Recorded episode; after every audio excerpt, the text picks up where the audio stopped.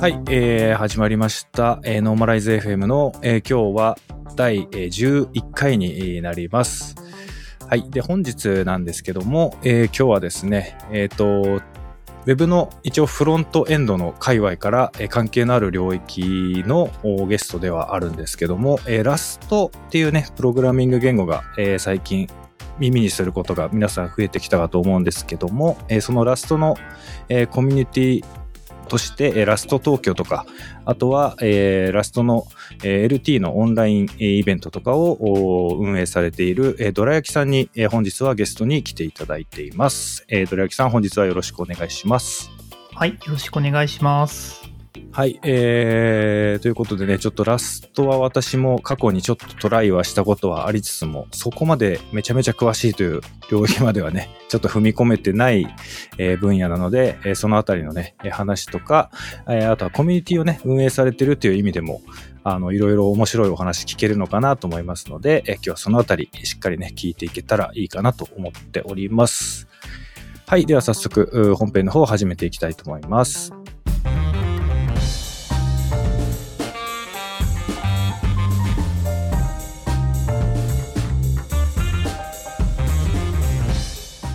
はい、えっ、ー、と、そうしましたら早速なんですけども、えー、ちょっとドラ焼きさんの自己紹介からお願いしてもよろしいでしょうか？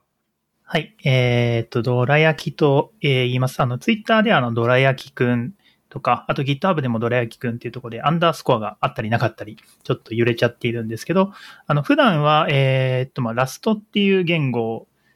の、その、コミュニティ運営ですね。まあ、例えばその、えっ、ー、と、ラスト JP スラックっていうのがあるんですけど、そこの一応管理者もやらせていただいてますし、で、その他だと、えっ、ー、と、 Rust LT っていう、あの、まあ、オンラインのイベント。もともとは、あの、 in person というか、人が集まってのイベントだったんですけども、ちょっと去年ぐらいから、あの、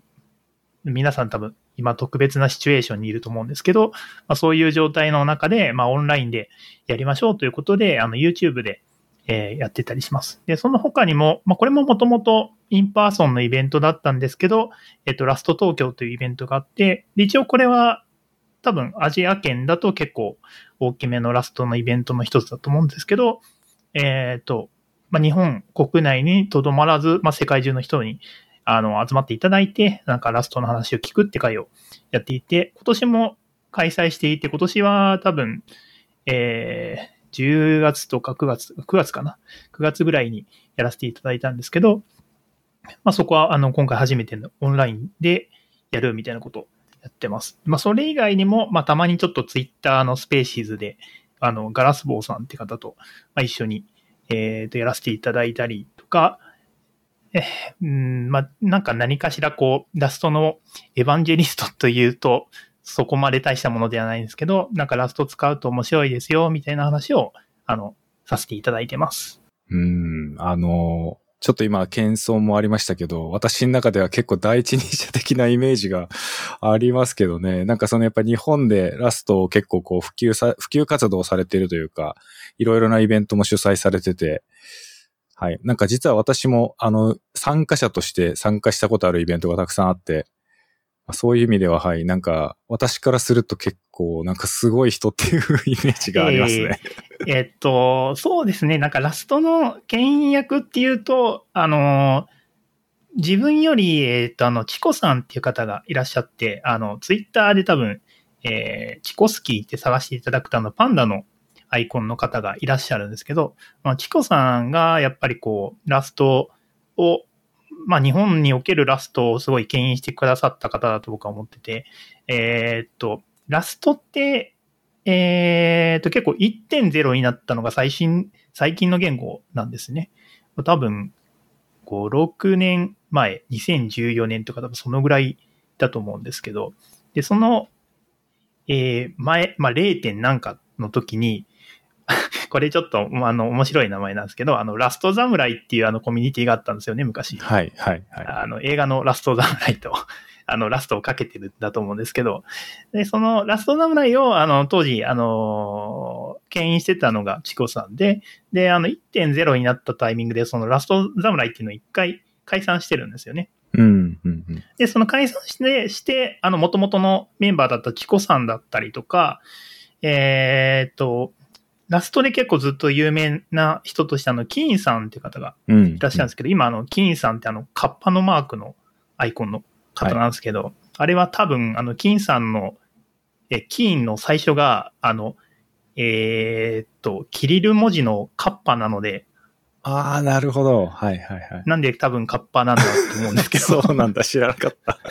なるほど。そう、あの、金さんよく見ると K じゃないんで、カッパなんで、へーあ、そうなんだ。ずっとキーンって普通のアルファベットの K だと思ってました。あなんで、たまにあの、あの、金さんに冗談で、いや、K じゃないですよっていう、その、知ら知らない人に対してちょっと冗談めいておっしゃる時あるんですけど、まあ、金さんとか千穂さんが、あの、運営さ、してくださってたんですね。で、僕も途中からそのラスト LT にジョインして、で、今は結構、あの、僕も積極的にその活動に参加させていただいてるっていうのが、まあ、これまでの流れですね。うーん、なるほど。なんかその途中からっていうの知らなかったです。もう最初から結構本当に、こうコミュニティの発起人みたいな感じなのかなって勝手に思い込んでました。えーそんな恐れ多いです いや、そういうねわ。けじゃないんですね。いや、その、そうですね。なんか、どうすかね。多分、僕、はい、ちゃんとメンバーとして一緒に動き始めたのが多分2000、え、何、何年だろう。16年とか7年とかかな。なんかあの、まあ、もともと僕もあの、ドクサスさんと同じで、なんか一その、参加者の一人だったんですけど、なんか一時期そのイベントが続かない時期があって、うんそ。のラストのイベントが、はい。なんか半年とか1年とかないとかいう時期があって、なんか手伝えることありますかっていうふうにちょっと、あの、当時、まあ、のびすけさんって方が、あの、結構、あの、運営に関わってくださってたんですけど、のびすけさんに確か、あの、手伝えることありますかっていう話を持ちかけたところ、まあ、あの、全然手伝手伝ってくれるなら、ウェルカムですって話をいただいて、まあ、そこからちょっと、あの、一緒にこう、やっていくことが増えて、で、まあ今に至るって感じですね。で、途中であの、えっ、と今、ゆきさんっていう、まあ、 Hello Yuki さんっていう、まあ、いあの、アカウントの方いらっしゃるんですけど、もう途中でジョインしてくださって、まあ最近だとあの T 加藤さんっていうあの、もともと Rust Tokyo のあの登壇者の一人だった方なんですけど、うん今年からあの、ジョインしてくださって、まあいろいろ盛り上げてくださってるって形で、結構適宜、まあ代替わりではないんですけど、まあ新しい人もちょいちょいこう、あの、節目節目で入っていただいて、まあ、徐々にこう盛り上がってきてますって形ですねうん。いや、めちゃくちゃいいですね。やっぱ、そういうなんかこう、イベントを運営していくっていうのは、やっぱ続けていかないとなかなか、そういうふうに人が集まってくるっていうふうにならないし、続けていくのってね、すごく大変だろうなって思うので、なんかその辺すごい見習いたい、見習わなきゃなって思っちゃいますね。いやいやいや、あの、ドクサスさんもだいぶその GL スクールももうずっとやられてるイメージなんで、そうですね。まあやってますけど、あれはなんて言うんだろう、その、あんまりオープンな感じのコミュニティっていうのとはちょっと違うから、またちょっとね、あの、違うかもしれないけど、やっぱ WebGL とかは、まあ最初の頃はよくイベントもやりましたけど、最近は本当に全然やれてないんで、まあそういう意味では、そのラストのコミュニティ見てると、本当に定期的にやってるじゃないですか、イベント。まあだから、まあ、特にあの LT のやつとかもね、その、一個一個のイベントとしては結構ミニマムというか、そんなにこうだ、大きなイベントとしてはやってないと思うんですけど、まあでもああやってこう知見のある方々を呼んで短く喋ってもらってみんなで共有してっていうのはね、すごくあの、手軽に見れるし、いいなっていつも旗から見ていてちょっと思ってる部分はありましたね。ありがとうございます。まあ、ちょっと、正直まあ、試行錯誤の面はやっぱり強くて、はい。あの、多分ドクサスさんもちょっと心当たりあるんじゃないかなと勝手に思っているんですけど、うーん、やっぱりちょっと今の状況下だと、その、なんていうんですかね、こう参加者同士のコミュニケーションっていうところにすごい課題感がうんあ。って、そうですね。あのーまあ、どっかの会社さんに場所をお借りして、なんか勉強会を開いてた頃って、こう、まあ、大体懇親会みたいな、そういう、あの、催しがあって、まあ、そこでその、あそこで話題に上がったこれってどうなったんですか？とか、うん、うん。この辺で困ってるんですけど、なんかそちらどうですか？っていう、そこでなんか仲良くなるみたいなのがあって、そこのつながりがこう、また別の仕事だったりとか、まあイベントだったりにつながってっていうのが良さの一つだったのかなって僕は思ってるんですけど、まあ結構 YouTube でそれが とても難しくて、そうですね。そうですね。うん。いや、あの、懇親会を通じてこう広がるものってやっぱありましたよね。ありましたね。うん。なんでまあ、その、まあ、対面のコミュニケーションのこう難しさっていうのはもちろんあって、僕もそんなにこう、対人コミュニケーション得意な人ではないので、なんかこう知らない人といきなり話せって言われたら、まあそれはそれでもちろんストレスを感じてしまうこともあるんですけど、まあ一方でなんかこう、不意の出会いというか、そういう面はあったので、そこ再現できないかなってことをちょっと考えていて、うーん、ちょっとやれてないですけど、よく考えてるのは、あの、スパーシャルチャットっていうサービスがありまして、はい。あの、だからちょっと変わったそのチャットツールで、スパスパーシャルで発音が正しいかちょっと自信ないんですけど、スパーシャルってあの、英語であの空間とか多分そういう意味なんですけど、あの、こうアイコンがあって、それがこう、画面の中で、こう、距離が近くなると人の、人の声が聞こえて、離れると人の声が聞こえなくなるみたいな感じなんですよね。で、そこにあの YouTube の動画とかも一緒に投影することができて、なんかその疑似的にこう勉強会行ってるみたいな状況を再現できないかなみたいなのはちょっと考えてるんですけど、まあ、ちょっといろいろこう、それ用意してちゃんと使ってもらえるのかとか、その定期的に例えば使おうと思うと、うん、まあ費用がかかったりとか当然すると思うので、それをこう、どう、なんか、うん、運営していくといいのかとか、いろいろ課題事項があってまだやれてない感じですね。うん、いや、わかります。その、その気持ちすごいわかります。やっぱ私の場合も、同じように、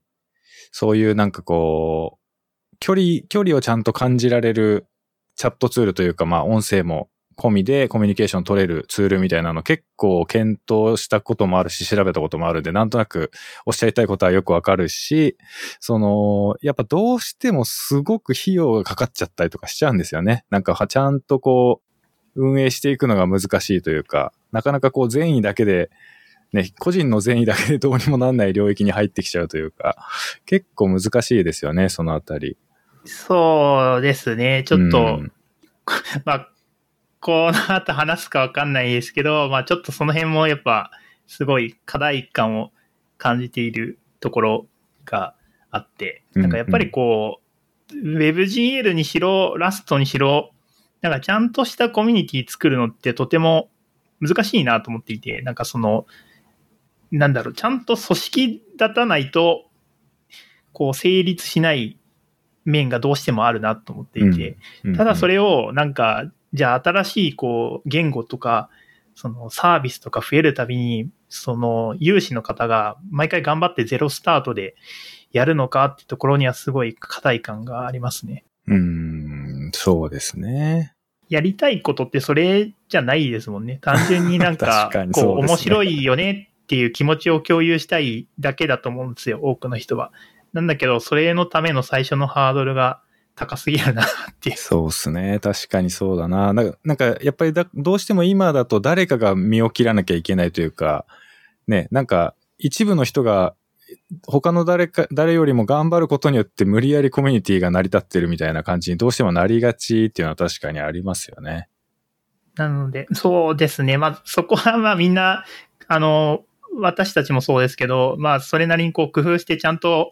なんか無理がないようにとはやってるとは思うんですけど、やっぱりなんか、こう、初期参入のコストとかそういうのは絶対高いと思うし、なんか、なんか例えばその、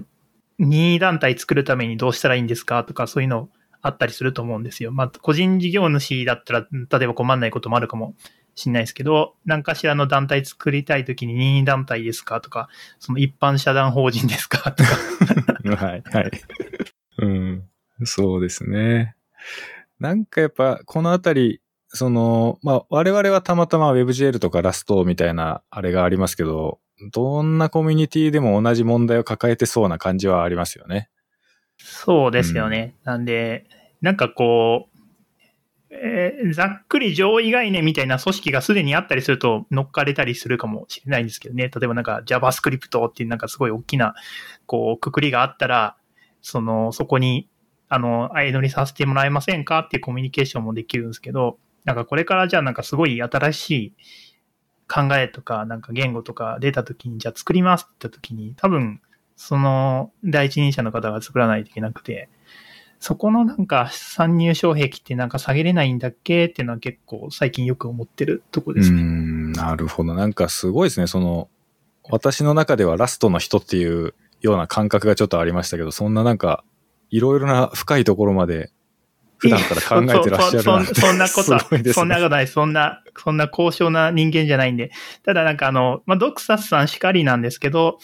なんかやっぱ不思議と、その、コミュニティというかなんか、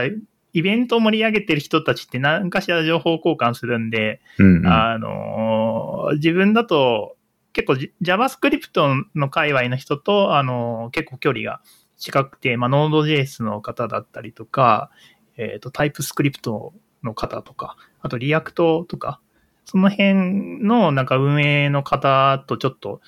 あの、お話しさせていただく機会とかを、あいただくことがあって、やっぱりなんかこう、似たようなところで困ってんなとか、まあ、特にその、 TypeScript とか、 React とかっていうのは結構また、僕らと同じで、あの、まあ、比較的新しい、あの、考え方だったりとか、言語だったりするので、結構困ってることも似てるなっていうところで、まあなんかもう、予想できるじゃないですか。新しい言語とか出てきたら、多分僕らと同じ、こう、道を歩むんだろうなっていうところが。なんでちょっと、あれですよね。こう、なんか同じ鉄は踏んでほしくないなっていう、ちょっとうん気持ちは、みんな、皆さん持ってるんじゃないかなって思。確かになんかそういうコミュニティ運営のノウハウみたいなものって、どこにもね、誰もなんかなかなかまとま、まとめるにもまとめるの難しいような領域だと思うし。ですね。うんその、確かにね。ものによってはなんかこうオープンに相談できない内容も多分うんあると思うんですよね。そうですね。なんで、こう、どうしても、例えば、僕だったら、その、ドクサスさんに、これって、僕らこういう風に困ったんですけど、どうしてました？っていうのを多分なんかダイレクトメッセージとかで多う分、ん、うん。やり取りすると思うんですよ。そうですね。そうですね。で、その一生表に上がってこないと思うんですよね、そのやうん、り取りが。うん、そうですね。確かにな。それをね、また、また、私の立ち、その聞かれた側の立場としても勝手にまとめるわけにもいかないしね。そこら辺確かにちょっと難しそうですね、なんか。なんか、やっぱ確かにおっしゃってた通り、モデルケースというか、これ、これの、これを見習ってとか、この人たちと一緒にみたいな、ね、なんかわかりやすい指標があればまた違うのかもしれないですけどね。そうですね。なんか、難しいんですよね。だから、まあ、勝手にちょっと妄想してることだと、まあ、その、Linux Foundation とかみたいに、その、なんか、Japan えプログラミング、そうユーザーアソシエーションとかなんかそんなのがあって、でそこにこう登録すると、あの、こう看板を貸していただけて、まあ、そこ経由でなんか各種こう、経費生産ができるとかそういうのがあると、なんか楽な、楽なんだろうなと思うんですけど。うん確かにあったら超便利かもしれない。まあそれはこのなんかイベント運営をやった側の人間の視点から見るとになっちゃいますけど、確かにそういうのあったら良さそうだなまあ、誰が代表するのかとか、まあ財源はどこから取るのかとか、いろいろいろいろあるけどね。あるけど、うんまあ、そうかなとは思いますね。確かにね。そうだよね。まあだから我々も結局ね、どんどん年を取っていくわけで、コミュニティはやっぱり、新陳代謝というと大げさですけど、やっぱ新しい人たちがどんどん入ってきてくれないと成立していかなくなっちゃうし、はい。特に WebGL なんかは本当に、まさにそんな感じですよね。なんかずっと私が先頭に立っちゃってるみたいな、まあこれちょっとうぬぼれと捉えられちゃうかもしれないけども、その、なんかこう WebGL って言ったらこの人みたいなのがあんまり変わり映えがしないまんまずっと長い年月が経っちゃってるのかなっていう、なんか、憂いみたいなのが私の気持ちとしてはあったりするんですよね。まあ、だけうど、んとはいえ WebGL っが、じゃあ今後どうなっていくかを考えると、まあ、これから、例えばタイプスクリプトとかラストの場合はこれからまだまだ進化していくというか、変わっていくと思うんですけど、はい、WebGL ってこれからめちゃめちゃ変わっていくかっていうと、まあそんなに変わらないと思うんですよね。まあなのでそういう意味では、まあここに両足突っ込む若者がいたら逆に、もしいたとしたら逆に心配になっちゃうかもしれないし、難しいなとは思っちゃいますよね。いやー、まあ、その、難しいですよね。その、なんだろうな、その、ドクサスさんの場合はちょっと特殊だと思うんですけど、うーん、まあ、特に、例えば僕の場合で言うと、こう、ラストの位置、こう、なんかユーザーとして優秀かっていうと僕はそんなに自信ないんですよ、正直なところ。うんうん、だけど、そのラストのそのユーザーコミュニティの、まあ、形成に力を稼げれるかっていうところであれば、まあ、多少あれかなと思っていて、で、その、ドクサスさんの、例えばその、こう、イベントとか、そのコミュニティ運営ってところでの後継者の方がそんなにこう増えてないかもっていうのはそうかもなとは思うんですけど、一方で結構プレイヤーはすごい、その、まあ、WebGL スクールとかそういうところで増えてるのかなって自分は思っていて、なんかその辺こう難しいですよね。その、単純にこう、例えば WebGL 好きですっていう人の数が増えることと、そのコミュニティがちゃんと続けていけるかってことはちょっとまた別問題だと思ってて。うね、うん、そうですね。うん。そこはちょっとむずいなと思っててね。か確かにそうですね。まあ、確かに使い手は増えてるかもしれないですね。まあ、それが私のおかげとは思ってないですけど、その、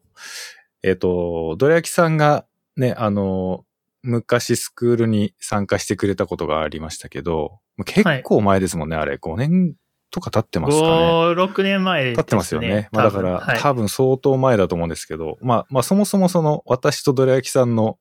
最初の接点はそこだったのかなって思い返してみると思うんですけど、その、あの頃と比べると、単純にその、新しい技術だから興味を持ってっていうことよりも、なんか仕事で必要になったからみたいな、そういう理由でスクールに来ている人の割合が多分増えていて、で、世界的にもこう、いろいろなハードウェア上で安定して動くようになってきたんで、まあ導入事例も単純に増えてきていて、まあ日本でも単純にね、その時間の経過とともにだんだん浸透してきたっていうことだと思うんですけど、確かにプレイヤーというか使える、あるいは使いたいっていう人が増えてるなっていうのは私も感じてはいるんですよね。まあただ一方で、なんかその最初の頃みたいに、こう、目新しさがどんどんやっぱなくなってきているので、なんかこう、イベントやるぞみたいな空気になかなかなりにくいっていうのはちょっと最近あるかなと思いますけどね。まあ、やればもしかしたら人集まんのかもしれないけど、単純にその、私の代わりにそれをやってくれる人は今んとこいないなっていう感じのところはちょっとありますかね。うん。まあ、そうですよね。なかなか、その、いい意味で WebGL が枯れてきたんで、多分なんかイベントやるにしても、多分今までの切り口だと開きにくいのかなと思っていて。そうなんですよ。多分、その、実装のより具体的な方法とか。あ、ですよね。うん。そういう感じのことになってくるのかな。その WebGL はどういうものですよ、みたいな話はもうとっくにする必要はなくて。うん。やるならこういうテクニックがあるよとか、なんかそういうもっとより具体的な話をするっていう形の、まあ勉強会みたいな感じのやつだったら多分人結構集まるかなと思うけどね。そうですね。なんかこう、めちゃめちゃ適当に言っちゃうんですけどその、なんか効率的なこうシェーダーの分割方法とか、なんかその処理分散の方法はこうするべきだとか、なんかどうだろう、シムドを使った場合とか、そのワズムと使った場合どう積み上げるんだとか、なんかそういう、なんかこう、格論的な話をもっと聞かせてくれみたいな人は結構いらっしゃるんでしょうね。多分そうですね。かなり、まあ、あの、一般的な Web の開発の話よりも結構そういうちょっと尖ったトーク内容の方が、まあ、喜ばれるんでしょうね。今で、もし今やるとすれば。うん。うん、まあ WebGL はもうあれですね。やっぱそういう意味ではちょっとラストとはコミュニティと言ってもちょっと若干雰囲気は違うかもしれないですけど、まあでも、やっぱりその運営の難しさみたいなのは確かに私も結構感じることがあるんで、今のお話はいろいろ頷けるところが多かった話でしたね。まあ、ちなみにその、今は YouTube で、はい、えっ、ー、と、LT とかで配信されてると思うんですけど、なんか、その、違うツールを使ってやってみようとかいろいろ考えてはいるってさっきおっしゃってましたけど、はいはい。今のところはなんか、その定期的にやっぱり開催して、しばらくはまた継続して開催していけたらな、みたいな感じですか？さ、あの、直近の先々の展望で言うと。そうですね。なんか、もう完全にこれは、まだ頭で考えてるだけなんで、確約はできないんですけど、今んとこはその隔月で確実にやろうとしていて、うんうん、で、多分次が、えっ、ー、と、来年の1月かな？にやる予定なんですけど、えっ、ー、と、まあ、多分 YouTube で、しばらくは、まあ、例えば3月とか5月とかまではやるかなと思っていて、で、それ以降がちょっと正直に言うと悩んでいるところで、うん、あの、物理の環境ではやりたいなとは思っているんですけど、うーん、そのオンラインならではの良さってところをやっぱり捨てれないなと思っていて、うん、まあ、例えばなんですけど、あの、多分九州とか大阪とか、こう、その、フィジカルに遠い人が参加してくださってると思うんですよ、うん、それね。それあるよね。うん。それは確かにオンラインの良さとしてかなりでかいと思います、私も。なんですよね。なんで、そこを担保するために、なんか理想を言うと、そのハイブリッド、その、うん、こう、オフラインのイベント開きつつ、その状況をオンラインで移すみたいなのことをやりたいんですけど、まあ、僕が思いつく限りで大きく2つ問題があって、1個が集客できるのっていうのがまずあって、その、オンラインで楽なのって何も遠い人ばかりではなくて、近い人も、まあ、例えばご家庭があって、あの、あんま外に出れないんですよって方もいらっしゃると思いますし、まあ、単純にこう、なんだろう、仕事忙しくて、もうその抜けれないから、なんか、あんまり良くないんですけど、その仕事中にこうちょっと見ながら、うんうん、あの、こう、仕事もできるみたいなことがであって、それだったら参加するけどっていう人も多分結構いらっしゃる。うん、そうですね。二つ目の問題としては、まあ、どう放映するかって問題で、YouTube に放映すると、まあ、簡単にその、こう、録画と配信を同時にやれるんですけど、物理の環境だと、カメラって例えばどうするのとか、うん、そのまあカメラじゃなくてもいいんですけど、じゃあなんかその、共用の PC とかを用意して、そこからこう、ブロードキャスティングしていくのかとか、ちょっといろいろな問題があって、そこをどうやってクリアするんだっけってところがちょっと悩んでるとこですね。うん、そうっすよね。なんかあの、これは全然別に参考にしてもらおうっていう意図で喋るわけじゃないんですけど、あの、WebGL スクールとか GLSL スクールもその問題がまさにあって、はい。その、コロナウイルスが、名前がこう、頻繁にニュースで目にするようになったぐらいのタイミングが、ちょうど、2年前の WebGL スクールの開催時期と重なってたんですよね。だからもし、このパンデミックが本当にひどくなっていくんだったらちょっとリモートでやるしかないかなみたいな空気で悩んでた時期があったんですよ。一時。はい。で、その時に私が考えたのはもう全部機材を揃えて撮影している様子をリアルタイムに配信するしかないなって思って、その、カメラとかマイクとかも全部買いましたね、当時。あうん、で、その会場に実際に使わせてもらう会場にお願いして、ちょっと1時間ばかし会場化してくれっつって交渉して、で、全部 Wi-Fi とかの、あの、アップロードする速度は本当にこれで、この Wi-Fi で、ここの施設の Wi-Fi で大丈夫なのかとか全部チェックして、で、これ一人でやるのかなり無理ゲーだなって 思いながら まあでも、とりあえずお金もらってスクールやるんだから、俺が頑張んなきゃと思って全部チェックとかやったんですけど、結局、まあその、本当にいよいよ流行が始まってしまった感じだったんで、最終的にはもう家から普通に YouTube で配信っていう感じになっちゃったんですけど、うん。やっぱ全部一人でやるのは相当熱い展開になりますね。もう会場入りを1時間ぐらい繰り上げないとまず無理で、もう早めに行って三脚立ててとか全部準備して、画角も決めて、音も拾えるかマイクもチェックしてみたいなのを一人でやると、もうだいぶきつかったですね。ですよね。そう、だから多分もしそれやるとしたらやっぱ一人じゃなくてコミュニティというかその運営チームみたいな感じにしてやらないと結構きついかなっていうのは感じますね。うん。そうですね。だから、うん、本当におっしゃる通りだと思います。今のオンラインだったら、その、私がこう、まあ、パパニックになるかもっていうリスクを目をつぶれば一人でできるんですよ。うん そう、それもわかる。なんか喋る本人のね、メンタルな部分とかも実際は結構大変だったりしますからね。うん、は。い。あのね、こう、配信のこう、トラブルに対応しながら、こう、うん普通に司会をするって、まあまあ、あの、メンタルには来るんですけど、うわかる。まあまあ大変ですよね。それはまあできるかできないかって言っちゃえばできちゃうので、まあ、そこはオンラインの強みで。で、まあ、オフラインだと、じゃあ一人で運営できますかって言うと、まあ、無理ですね。うん。一人は無理ですね。受付とかもやんないといけないしね。そうなんですよね。そう、なんかセキュリティとかいろいろ考えないといけないし、その、こうい、その、いろんな参加者の方いらっしゃるんで、その、例えば学生さんとかだったら、その細かいところだと、その、時間を気にしてあげないと多分ダメで、あの、親御さん心配しちゃうからとか、まあ、そもそも、あの、都の条例的に、あの、ダメな時間とかもあったりするんで、そこも気にしないといけなかったりするので、なんか、その、なんだろう、個人で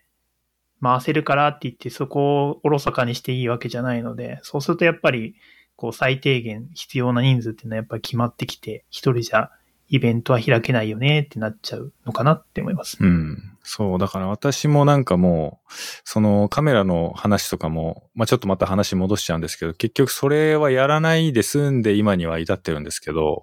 もしはいあのまんま、その教室で講義をしながらそれを同時に配信もしてみたいな感じのことをやらなきゃいけなくなってたとしたら多分、誰か手伝ってっていうふうに多分なってたと思いますね。やっぱり、ちょっと、その、リスクがでかくなっちゃうというか、何かあった時に運営がままならなくなっちゃう。例えばその映像が配信されてませんでしたみたいな機材トラブルが起こってましたっていうのを全部喋り終わってから、講義が終わってから気がついちゃったりとかしたらね、ちょっとそれはやっぱ問題があるわけで、なんかそうなるとやっぱり一人じゃできないなっていうのは思いますね。まあ今は、あの、スクールの方も、その動画として配信して見てもらうっていう感じになってるんで、はい。そう、私がテンパったりし死んだりしなければ 一応続いてはいくんですけど。はい。まあでも、やっぱちょっと、うん、メリットは確かにあるんですよね。その、日本でもそれこそ海外に至って見見れるわけだから、それは確かにメリットなんですけど、まあでもやっぱこの人に実際に会えるっていうのもあるじゃないですか、オフラインの醍醐味として。そうですね。うん憧れのあの人に。挨拶できるよみたいなのもあったりはすると思うんで、やっぱりオフラインでやれるんだったらね、やりたいなっていうのはやっぱりちょっとありますよね。うーん。そうですよね。なんか、その、やっぱ会えることは全然違いますからね。なんか、どうなんだろう。その、まあ、本当にその界隈でなんか、こう有名な人とかを実際に目で見るとなんかまあ、軽くやっぱアイドルにあったようなテンションですよね。きっとなるなる。なるなる。普通になります。これ本物だってなりますよね。うん、本物を目にしてしまったっていう興奮がありますよね。そうですね。なんかその、自分も一回だけその海外のイベントに行ったことがあって、その JS カンファレンスの EU に行ったことあって、で、そこやっぱそのヨーロッパ圏なんで、なんかそれこそあの、えー MDN のブログとか書いてるなんかすごい有名な開発者とかなんかその辺普通に歩いてるんで、はいはい。おーってさすがになりますよね。なりますよね。いや、わかります。あのー私もやっぱりあります、いっぱい。そういうなんかイベントに参加したことによって、初めてその、例えばわかりやすいのだとミスタードゥーブとか、やっぱりそのイベントに行かないと会えない人、普通にこう、お家にいては会えないじゃないですか、やっぱり。はい。でもイベントでね、見かければもちろん勇気を出せば話しかけることもできるし、はい。うん、ミスタードゥーブと握手したり、こう、一緒に写真撮ってもらったりした時は、もうテンション上がりましたよ、本当に。いや、まあ そうだと思いますよ。あの、まあ、各界隈でやっぱ有名人いらっしゃるんで、なんかみんなやっぱ会うとテンション上がるのか、まあみんなこう肩組んで写真撮っか撮ってます、うん撮ってますよね。確かにね。なんかそういうのはやっぱオフラインイベントならではだから、そうですね。だもしかしたらなんか WebGL スクールもね、その、対面で実際に話を聞けたことのなんかこうプライスレス感みたいなのはあったのかもしれないんですけど、まあでも今はちょっとそれができてないんで、落ち着いたらね、どうしようかなっていうのは確かにちょっと考えちゃいますよね。うん。そうですよね。まあ本当に開けれたら開け、開くといいんですけどね。なかなかこう、やっぱまあ、憧れの人に会うって面もありますし、やっぱりなんかこう、なんかツイッターとかその各種 SNS の印象と実際に会うと印象が違う人とかも結構いらっしゃるので、うん、そうなんですね。か会ってなんぼみたいなところはありますよね。なんかいろんな人、その、うーん、僕とかどうかわかわかんないんですけど、なんかこう、すごい、あの、文章が例えば淡白だと、なんか、あの、なんだろう、こう、怒ってんのかなってうんうん思われちゃうことも全然あると思うんですよね。その本人に悪気がなくても。うんで、なんか実際に会うとめちゃめちゃ、え、この文章書いてる人こんなに優しい方なんですか？とか全然あると思うんですよね。はい、はい。はい。うん、あるかもしれない。確かに。そうなんか、難しいですよね。なんか、アイコンからその人の人となりわかんないですからね。なんか、うんそれはでもそうかもしれない。なんか私もよく言われるのは、もっとなんか、冷たい感じの人かと思ってましたって 言われますね。よく言われますね。わかる、ううんん、いや、でも本当に、ドクサスさんなんか、本当にその、ドクサスさんのあのアイコンしか知らないって人結構いらっしゃるじゃないですか。そうだ、最近なんかこのノーマライズ FM のおかげで、声という新しいこう、アウトプットが、ああの、増えたことによって、多少人となりがつ伝わりやすくなったのかなとは思うんですけどね。うん。ーあー、声聞こえるのは結構結構でかい大っすよね事ですようね。んなんかこの人はこんな感じのトーンで喋る人なんだなとかっていうのが、その表情とかは見えなくても結構声だけでも意外と伝わったりするのかなっていうのは思ったりすることはありますけどね。うん。そうですね。まあ、やっぱり、まあ僕ももともと、まあ実はあの、文学畑から来てる人なんですけど、あの、大学の専攻があの日本文学なんですけど、うんうんうん。やっぱテクストコミュニケーションって結構やっぱり不不完全で、うん。なかなかその人となりをこう表現するにはまだまだこう足りない部分があるので、どうしても テクストベースだとなんかその人のことわかんないので、うんまあなんかしらこう言葉の端に滲み出す優しさとかはあるかもしれないんですけど、なんかそれもやっぱりこう付き合いが長くなってからわかるとかね。あったりすると思うんで、まあ直に会いたいよねって面は絶対あると思います。うん。やっぱ対面でこう、表情だったりね、声だったりを聞きながら感じるものと、そのツイッターとかで文字だけで伝わるものってやっぱ全然違うと思うんで、そういう意味でもやっぱオフラインイベントは、やれる、やれるならやりたいですね、やっぱりね。うん。ですね。あとあれじゃないですかね。あの、シンプルに WebGL とか、なんだろう、こう、あの、直のイベントに行って、なんか、その、シェーダーコーディングとかを目の前でやってもらうと、その感動はまた全然違うと思うんですよ、ね。そうですね。そうですね。まあ、ライブコーディングとかはやっぱりちょっと、まあ、特に WebGL なんかは分かりやすい、その見た目にね、すぐバッと出るんで、ライブコーディングとかが分かりやすい成果として見えやすいっていうのはあるんで、まあ、そういうのもな、確かにね、オフラインで、こう、目の前で展開されることの迫力みたいなのありますからね。そうですね。僕も、ちょっとこの間のそのラスト東京で、その、まあ、シェーダーのライブコーディングやってますって方が一人登壇されてたんですけど、それで初めてその動画見て、このレベルでやれるんだとちょっと思って。そうですね。はい。あのーこの間、本当についこの間、東京デモフェストっていうイベントがあったんですけど、それでも、はいはいそれでもライブコーディングやってましたよ、彼は。あ、ですよね。その、そでそこにまあ出てますって話されてて、はい。え、なんか、あれ、あのレベルってライブで組み立てれるものなんだってちょっと思いましたね。そうですね。あの、本当に、やっぱ日本だけじゃなくて世界的にも何人かやっぱり、その、そういうことをで有名な人っていうのはやっぱ何人かいますけど、ちょっとやっぱ普通ではないというか、ね、我々がどんなに頭ひねって時間かけても作れないようなものを目の前でライブで作っていっちゃうっていうのが本当になんかもう圧倒的な迫力としてこう目の当たりにすることになるんで、ああいう経験はやっぱりね、まあオンラインで見てもすげえなってなっちゃいますからね。それは。オンラインで見てもすごいんですけど、ね、あれ生で見たら多分信じられない、うん、ちょっと引きますよね。若干引く、引くぐらいの感じになっちゃいますよね。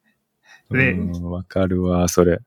やっぱ私でもできないですもん、あんなのは。その、なんか、言語仕様をある程度知識として知っているっていうのとまた全然違うスキルだと思うんですよね、ああいうのって。そうですね、うん、なんか、どう、まあ、どういうこう、組み立てでやってんのかわかんないんですけど、まあ多分あある程度こう、その、なんかシェーダーとか見たときにこう動くなっていうのが頭にあって、それを組み合わせてるとは思うんですけど、あれはまたなんか別の才能ですよね。ね才能というか、なんか別の技術、その、単純に WebGL が分かってるとかそういう話ではない感じですよね。うん、まあいろんな多分その、まあそれこそ数学だったりとか、まああとはその単純に見て綺麗な絵をたくさん経験的に作ってきたから、なんとなくこう、こういうところを持っていけばかっこよくなるなっていうのもなんとなく感覚として分かっってるんだと思いますけどね、彼らの場合は。まあでもそれにしてもやっぱり、ちょっと 想像を超えてくるというか、本当にこんなことできるんだ、ね、魔法使いみたいな感じ見えますよね。そうですよね、うん、どんだけ修練を積んだら、ああなれるんだろうって思いますよね。そうですね。それはそうですね。うん。いやー、もう本当に、もう先日のその東京デモフェストでもね、あの、シェーダーのライブコーディングイベントがあって、もう白熱しましたね。あれは本当に、なんか選ばれた本当にヒーロー、ヒーローたちっていう感じがします。私から見ても、彼らは。うん、いやー、面白いな。なんかこんな話をするとは思ってなかったけど、面白いですね。いや、そうですね。コミュニティの話からこんな話になっちゃいましたけど。ええーうん、ま、まあ、僕もね、そんな、その、語れるほどではないですけど、あの、一応、あの、ドクサスさんの生徒の一人なんで。多少はね。いやまあでも、まあそうですね。一応そうですね。確かに。まあ WebGL と無縁ではないわけだから。そうですね。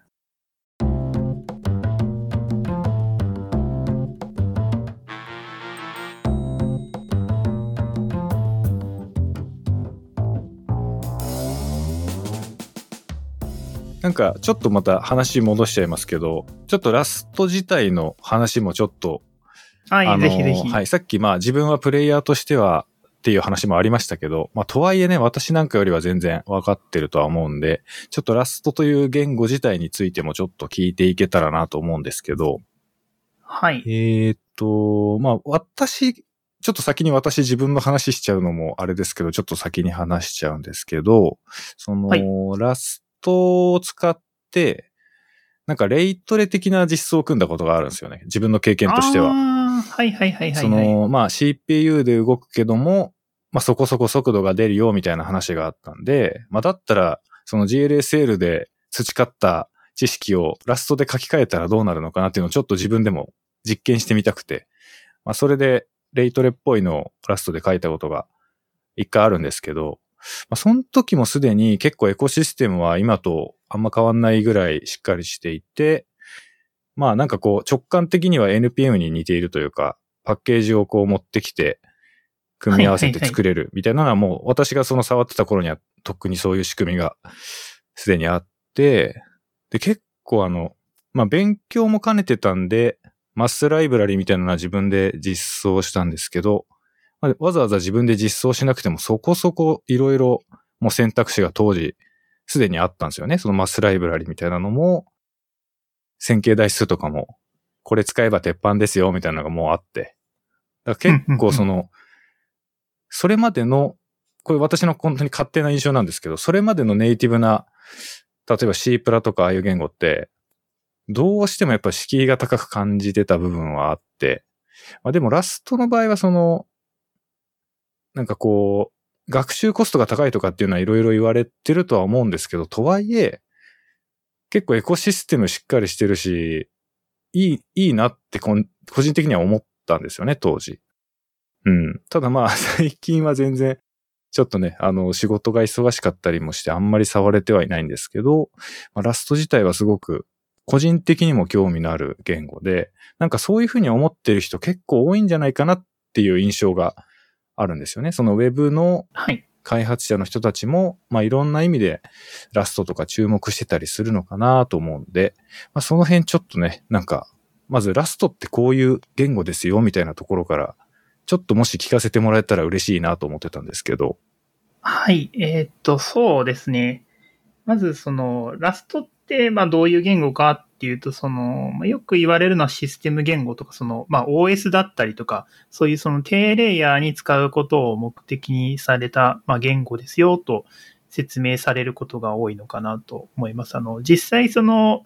えー、っと、ま、結構開発にそのモジラっていうその Firefox を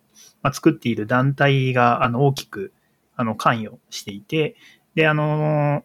そのモジラが開発しているあのサーボっていうそのブラウザー関連の技術なんですけど、まあ、そこにそのラストが結構最初の頃よく使われていましたってところで、まあ、そういうところにその、まあ、特化した言語ですと。で、その、まあ、そういう出自からか、その、結構ラストで大事にしていることの一つとして、その、えっ、ー、と、スレッドセーフであるっていうのが結構大事な、えー、概念の一つで、あの、ラストのその最初のこう学習が大変になる理由として多分皆さんよく聞くのが、まあ、所有権とか、ライフタイム、生存期間っていうのがあって、これってあの全部その、いわゆるレースコンディションをあの防ぐ、そのレースコンディションってその、まあ、マルチスレッディングのプログラミングしたときに、なんかその共有の、あの、まあ、JS 風に言うとなんかシェアードアレイバッファーみたいなのが例えばあったときに、今、その読み込んでる最中なのに、裏で別のスレッドから書き込まれちゃったりすると、まあ、当然状態が壊れちゃうと思うんですけど、うん、まあ、これを一般にその race condition って言うと思うんですけど、これを防ぐために、まあ、所有権っていうのが、ものがあって、まあ、一個のオブジェクトを持てるのは、まあ、一つだけですよとか、そのちゃんと move しちゃいますよとか、その lifetime っていうのは、その、このあるオブジェクトが、まあ、どこまで生きてるかっていうのをなんか制限、まあ、制御する仕組みが lifetime なんですけど、まあ、それもその全部、 race condition とかを、まあ、防ぐ仕組み。で、で、こういったものが、まあ、結構その、静的、スタティックにその解析できるので、まあ、例えばその、メモリーリークがありますよ、みたいな実装をコンパイル時に検知できたりするっていうのが結構、まあ、ラストの良さですっていうのが、まあ、ラストの大まかな説明で どう、どうですかねいやいや、十分すごく伝わりやすいというか分かりやすい説明だったと思います。うん。なんかラスト、その、これ勝手な私の印象もちょっとあるんですけど、なんか、こう、プログラミングというものをざっくり歴史としてこう見たときに、やっぱりだんだんこう、プログラミングというもの自体が一般に普及して進化していく過程で、やっぱ途中でやっぱ JavaScript みたいに、こう誰にでも気軽に使えるみたいなものが潮流としてあった時期があったと思うんですけど、多分それが過ぎて、はい、やっぱりみんなしっかりものを作っていかなきゃいけないっていう需要が高まってきた中に、ラストってやっぱぴったりはま、その需要に対してぴったりはまる位置づけの言語なのかなって個人的には思ってるんですよね。はい。はい、で、結構個人で、こう、プログラミングを勉強するときも、まあ最初はやっぱり JavaScript だったり Python だったり、こう、多少言語の書き方のルールが、ルーズでも意外と動いちゃうものっていうのがやっぱり初心者向けかなとは思うんですけど、ただとはいえやっぱりこう、きっちり書こうと思ったらしっかり型があるだったりとか、まあ所有権とかああいう、ちょっと初心者からしたら難しいような、まあルールがありながらも、ただそれで書くことによって、こう、コンパイルエラーにね、もちろん悩まされたりすることはすごくメンタルをこう削っていく経験になることはあったとしても、やっぱ最終的にはいいものができていく。っていうのが、こうなんかプログラミングの歴史の中で、いろいろこう培ってきたものの結晶みたいな感じが、ラストからは感じますね。私個人の意見ですけど。なるほど。僕の意見で言うと、なんかまあ、その、皇族の言語だからこその良さっていうのはまあもちろんあるかなと思っていて、で、まあ、あとはなんか結構やっぱりそれぞれの言語のが何を大事にするかの結果で今、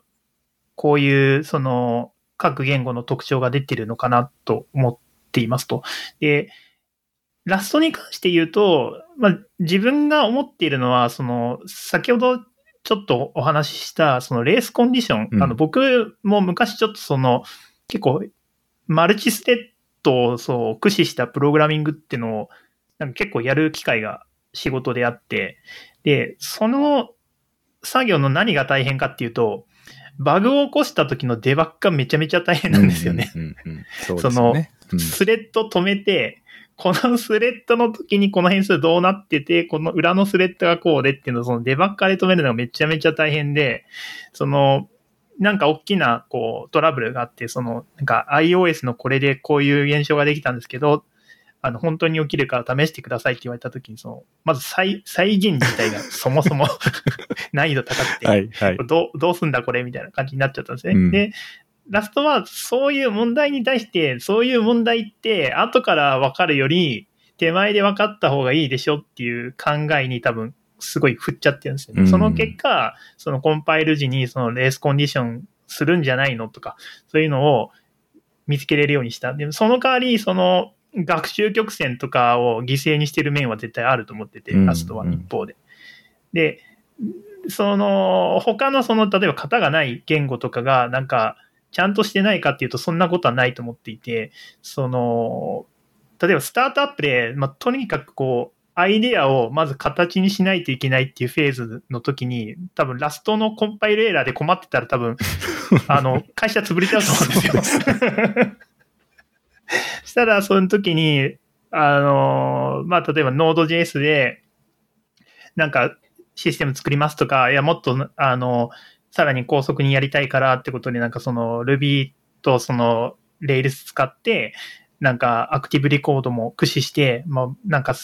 即座にこうアイディアを形にするんだっていう時に絶対その Ruby とかはいいと思ってて、で、その代わり、その、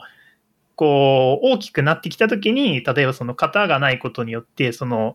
いろんな人が触るっていう時にちょっと難易度上がっちゃうっていうデメリットを多分あの、許容してると思うんですよね。JavaScript とか Ruby とか。やっぱそういう差が出てきていて、まあ、ラストはもうなんかそういうこう、なんかバグが起きたらめんどくさいって分野のために作られたから、まあそういうこう、なんか、あの、理屈的に難しい仕組みとかがいっぱい入っていて、あの、今のような感じになったのかなっていうふうに自分は考えてます。うん、うん、なるほどな。なるほどな。なんか、すごく説得力がある感じですね。なんか私はすごく感覚で、このラストに対して個人的に感じることを喋っちゃいましたけど、まあ確かにそうですよね。なんかそのコンパイラがめっちゃ怒ってくれるのって、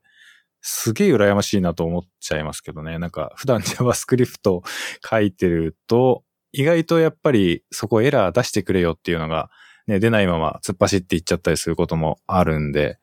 事前にコンパイラが教えてくれるのってすごくいいなって個人的には思っちゃいますけどね。うん。まあでも。いや、とてもわかりますそうですね。まあでも初心者がやっぱりちょっとその、ね、そもそも、そもそもやっぱ動かないかったらね、なんかなかなかこう楽しいっていう気持ちになれないっていうのもあるだろうし、うまあ今その言ったようにビジネスのえっ、ー、と、ビジネスの中でも今、今はそのタイミングじゃないよねみたいなところも確かにあったりはすると思うんで、まあ、そういうとこはやっぱ、あれですね、すねケースバイケースというか、状況に応じて使い分けが必要なのかもしれないですね。多分、今の例で言うと、あの、まあ、財務っていうアプリがあるんですけど、あの、なんか、お金の管理するアプリですね。はい、で、それ、確かあの、関西さんっていう、あの、経営者の方が、最初、その、えっ、ー、との、HTML5 プラス、その、JavaScript のアプリで、それで Android と iOS それぞれも一発で出したっていう、確か経緯だったと思うんですよ。はい。で、それで、あの、ビジネスが成長して、で、その後結局、Android と iOS のネイティブに確か変えたと思うんですよね。だからまさしくそういう感じなのかなと思っていて、うんなんか、まあ、Ruby とかも僕はちゃんと触ったことないですけど、なんかやっぱり愛されるところってすごい、こう、まあ、単純に書きやすいっていうのと、その、設計者のその、あの、マッツさんが、やっぱ楽し、開発してて楽しいっていうのを大事にしたいっておっしゃってるんで、そうですね。やっぱその辺の差なのかなっていうところで思いますね。まあもちろん JavaScript でエラーが出たら辛いっていうのは僕も経験してるんですけど。まあ、そうですね。まあ、そうですよね。なんかでもまあ、やっぱり今の話をいろいろ伺った中で感じるのはやっぱり、本当にあれなのかもしれないですね。その言語ごとのキャラクターというか、性格みたいなのがやっぱりいろいろ違うんだろうなっていうのは、捉え方としてその捉え方すごく正しいなっていうふうにはちょっと思いました。なんかあんまりそういうふうに考えたことなかったけど、うん、やっぱりそれぞれの言語ごとに思想というか大事にしているものっていうのがちゃんとあって、まあ、ラストの場合はそれが結構しっかりはっきりしてるなっていうのはあるかもしれないですね。うん。そうですね。で、あの、先ほどちょっと触れたんですけど、あの、後発だから嬉しいなって思うことで言うと、うん、ラストってその、先ほどドクサスさんが触れられてたんですけど、あの、カーゴっていうそのパッケージマネージャーがあって、あの NPM みたいな使い心地ですってあのおっしゃってたと思うんですけど、まあ、実際なんかやっぱカーゴってすごい使いやすいのと、あと、その、これいろんな言語触ってる方、つあの、特にあの、業務で触られてる方って、あの、言語自体のバージョンの管理って困ると思うんですよ。例えばなんか、Node.js を V14 でやるのか、16でやるのかとか。で、そういう時に、あの、ラストってあの、ラストアップっていう、そのコマンドラインのツールがあって、で、 rustup ってあの、 Rust が標準で出してるんですけど、で普通にあの、 rustup、えー、なんか、インストールでバージョン入れると、勝手にそのバージョン、バージョン引っ張ってきてくれて、入れてくれてっていうの。で、特にあの、 Rust ってあの、チャンネルって呼ばれるものが3つあって常に、その stable っていうの安定版と、えっと、ベータっていうの、あの stable に入るちょっと前のもの。で、 nightly っていうもうなんかもうイケイケゴーゴーな、あの、開発中のはい。やつ。で、これのチャンネルをあの、 rustup、そのデフォルト、 stable とか、 nightly とか、ベータってやりやれば、そのすぐ切り替えれるっていうのは、なんか、その言語バージョンを切り替えるの大変だよねっていうのを、まあ、他の言語コミュニティが今まで戦ってきた歴史があるんで、そこを、まあ、開発する段階で、これは絶対み俺たちもこけるって分かってやれてるのは後続の良さですよね。確かにそうっすね。いやもう本当にそういう、そういうところだけでも本当に使いやすさに直結してきますもんね。そうですね。やっぱりみんな苦労したとこですからね。なんか他で言うと、リンターとかも一応ラストって標準であって、なんかラストフォーマットとか、あの、クリッピーとか、なんかいろいろ、あリンターとかフォーマッターを持っていて、そういうところにやっぱやっぱり、Node.js とかもすごいあの、充実してるんですけど、なんか、こう、やっぱり、一時期なんか、じゃあ ES リントでやるべきなのか、プリティアでやるべきなのかって、うんなんかこう、すごい、ありますね。みんな悩んでたと思うんですよ。まあでもだからやっぱ言語でこれがオフィシャルですって言って言った方がみんなひょっとしたら悩まないかもしれないっていうのもやっぱり皇族だからできる技なのかなって思ってます。うん、そうですよね。いや、本当に、ちょ、その、ラストには標準のリンターがあるっていうのは、すげえ頭いいなとは思いました、当時、やっぱり。これがあることによって、とり、とりあえずみんなでこれに合わせていこうよっていう合意がやっぱ取りやすいですもんね。そうですね。なんか難しいですよね。その、うん、なんか、どっちでも書けますって言われちゃうとなんかもう、こう、難しいんですよね、うん本当に。そうですね。なんか、やっぱり人の好みがあって、なんか俺はセミコロンつけたいとか、俺はダブルコーテーションでやりたいとか、うんどうしてもなっちゃうんで、人間なんで。うんうんうんそうですよね。うん。いや、本当に、そういうなんかエコシステムみたいな部分は確かにいろいろな経験を踏まえて洗練されたものがいろいろついてて、かなり開発しやすいなっていうのは確かに思いますね。で、私が当時ラストでレイトレを書いていた頃は、えっ、と、あの頃はね、まだワスもやるときにナイトリーじゃなきゃできないぐらいの頃でしたね。確か。ああ、はいだはいはい、はい。結構もう前か。だいぶ前か。でもそう考えると。もう4、5年ぐらい前かもしれないですけど、最近だと、最近はもう、エバーセンブリービルドみたいなのは標準のその、スステーブルでできるようになってるんですよね。デフォルトでいけるはずですね。はい。WASM 多分32のアンノンアンノンとかで多分ビルドターゲットでできると思いますね。実際なんか、その、これ本当に私全然知らないから、なんか無邪気に聞いちゃうんですけど、あんまり、その、私の周りにはラストからウェブアセンブリーで っていうのってあんまり聞いたことないんですけど、そのラストのコミュニティの中では結構ちょいちょいユースケースってあったりしますか？ラストでワ WASM を作ってってことですか？そうそうそうを作ってって。ああ、たまに伺いますね。ただなんか、うーん、WASM 多分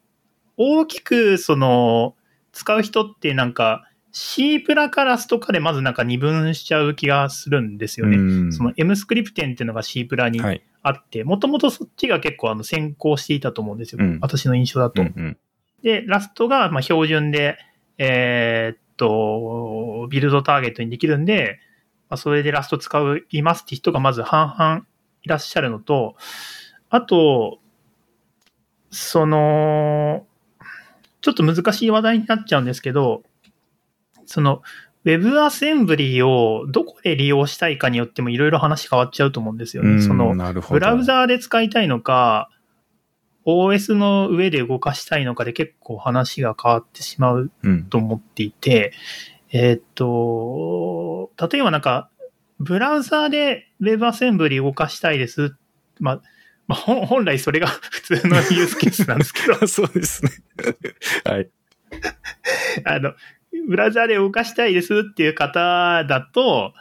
えっ、と、ララストを使うんであれば、あの、WASM パックとか、えっ、と、WASM bind gen っていうそのクレート、クレートっていうのが、えっ、と、あの、ラストにおけるあのパッケージだと思ってもらえばいいんですけど、うんうんクレイクレイトっていうんですね、ラストだと。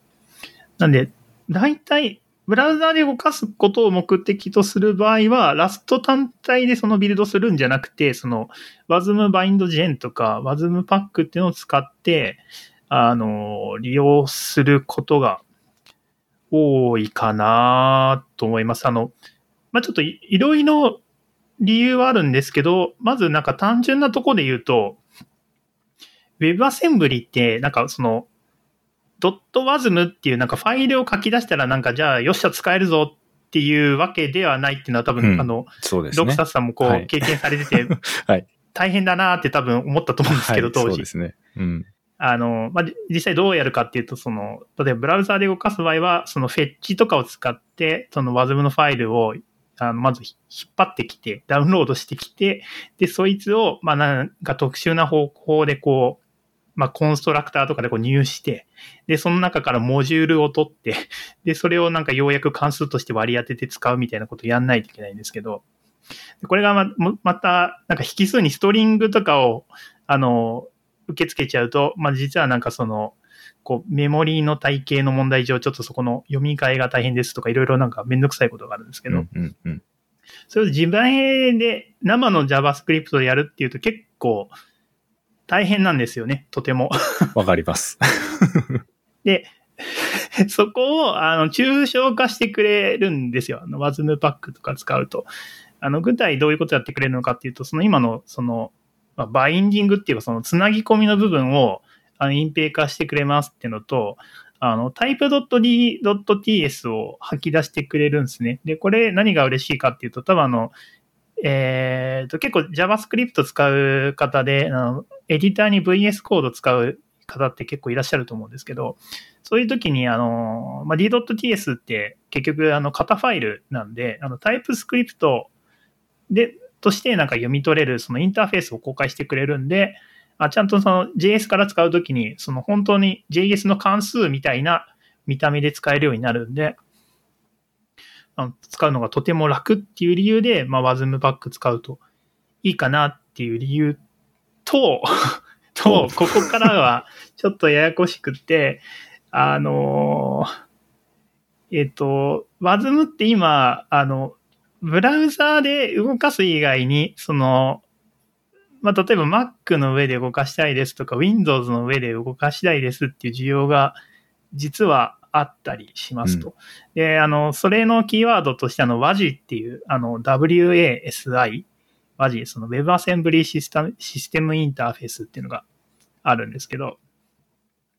それをやるときに、その、ブラウザーにあまり特化した、その、こう、ビルド方式を取っちゃうと、ポータブル性、その持ち運び性が下がっちゃうよっていう理由で、あの、ラスト本体のその、ビルドの仕組みの中に、こう入ってない実装みたいなのがあるんですよね。ウェブ固有の実装とか。うんうんうんで、そういう時に、その実装を、あの、WASM バインドジェン側が実装してくれてたりするんで、まあ、ブラウザー上で使うときは WASM バインドジェンを使った方がいいっていうシチュエーションがあったり、なかったりします。うん なるほど。いや、結構、そう、その辺がなんかこう、多分、まあ、あの、ちょっと実際に統計取ったわけじゃないんでわかんないんですけど、結構このノーマライズ FM を聞いている人たちって、まあ、どちらかというとやっぱ Web のフロントエンドの人たちがおそらく多くて、で意外とやっぱラストとか、まあ、興味はあるけど、調べるとなんかそういう、こう、ちょっと難しいこともいろいろ話題として出てきちゃうし、まあ、ラストを使って WebAssembly でみたいな、なんとなくそういう話は耳にしたことはあるけど、実際にはまだ一回もチャレンジできてないみたいな人は結構いるような印象があって。はいはいうん。で、まあ私とかも、やっぱり WebGL で何かする上で役に立つ、まあ特に最初の頃ですね、出始めの頃は、なんかこう、WebAssembly とか、うまく活用したら WebGL でなんか面白いことが役に立ったりするのかなみたいなのがあったりもしたんですけど、まあとはいえやっぱ最近はどっちかっていうと、ね、今おっしゃられたみたいなその、必ずしも WebAssembly とは言いつつ Web ではないみたいな使い方が結構ね、注目されたりもしていて、まあ、ラストとその WebAssembly の組み合わせについては、なんとなくいろんな未来があるのかなとは思いながらも、結構私も含めてみんな結構挑戦なかなかできてないのかなっていうのもあったんで、まあちょっとね、その、鳥焼さんみたいに普段結構ラストに近い人た、人がもし来たら聞いてみたいなとは思ってたんですよね。うん。なるほど。うん。そうですね。なんかその、まあ、ちょ多分いろんな側面があると思っていて、まあ、一旦なんか WebGL とかグラフィック系に閉じてしまうと、うんまあ、最近だと結構高速化するための手法がなんか WASM に増えてきていて、あの、スレッドの機能とか、えーっと、僕毎回発音がわかんないんですけど、SIMD か SIMD、はいはいあの、SA、多分どっちも SIMD。聞きますよね。別にどっちもなんか不自然な感じはしないけど、シム、まあシム D が多いのかな？どうなんだろう？でもシムドっていうのも普通に言いますよね。はい、その、えーと、SIMD がなんだっけ？えーと、シングルイン,、えーインストラクション、えーマルチデータかな？あの、一回の命令で複数データを送るっていうやつですよね。まあ、とか、えーと、スレッドっ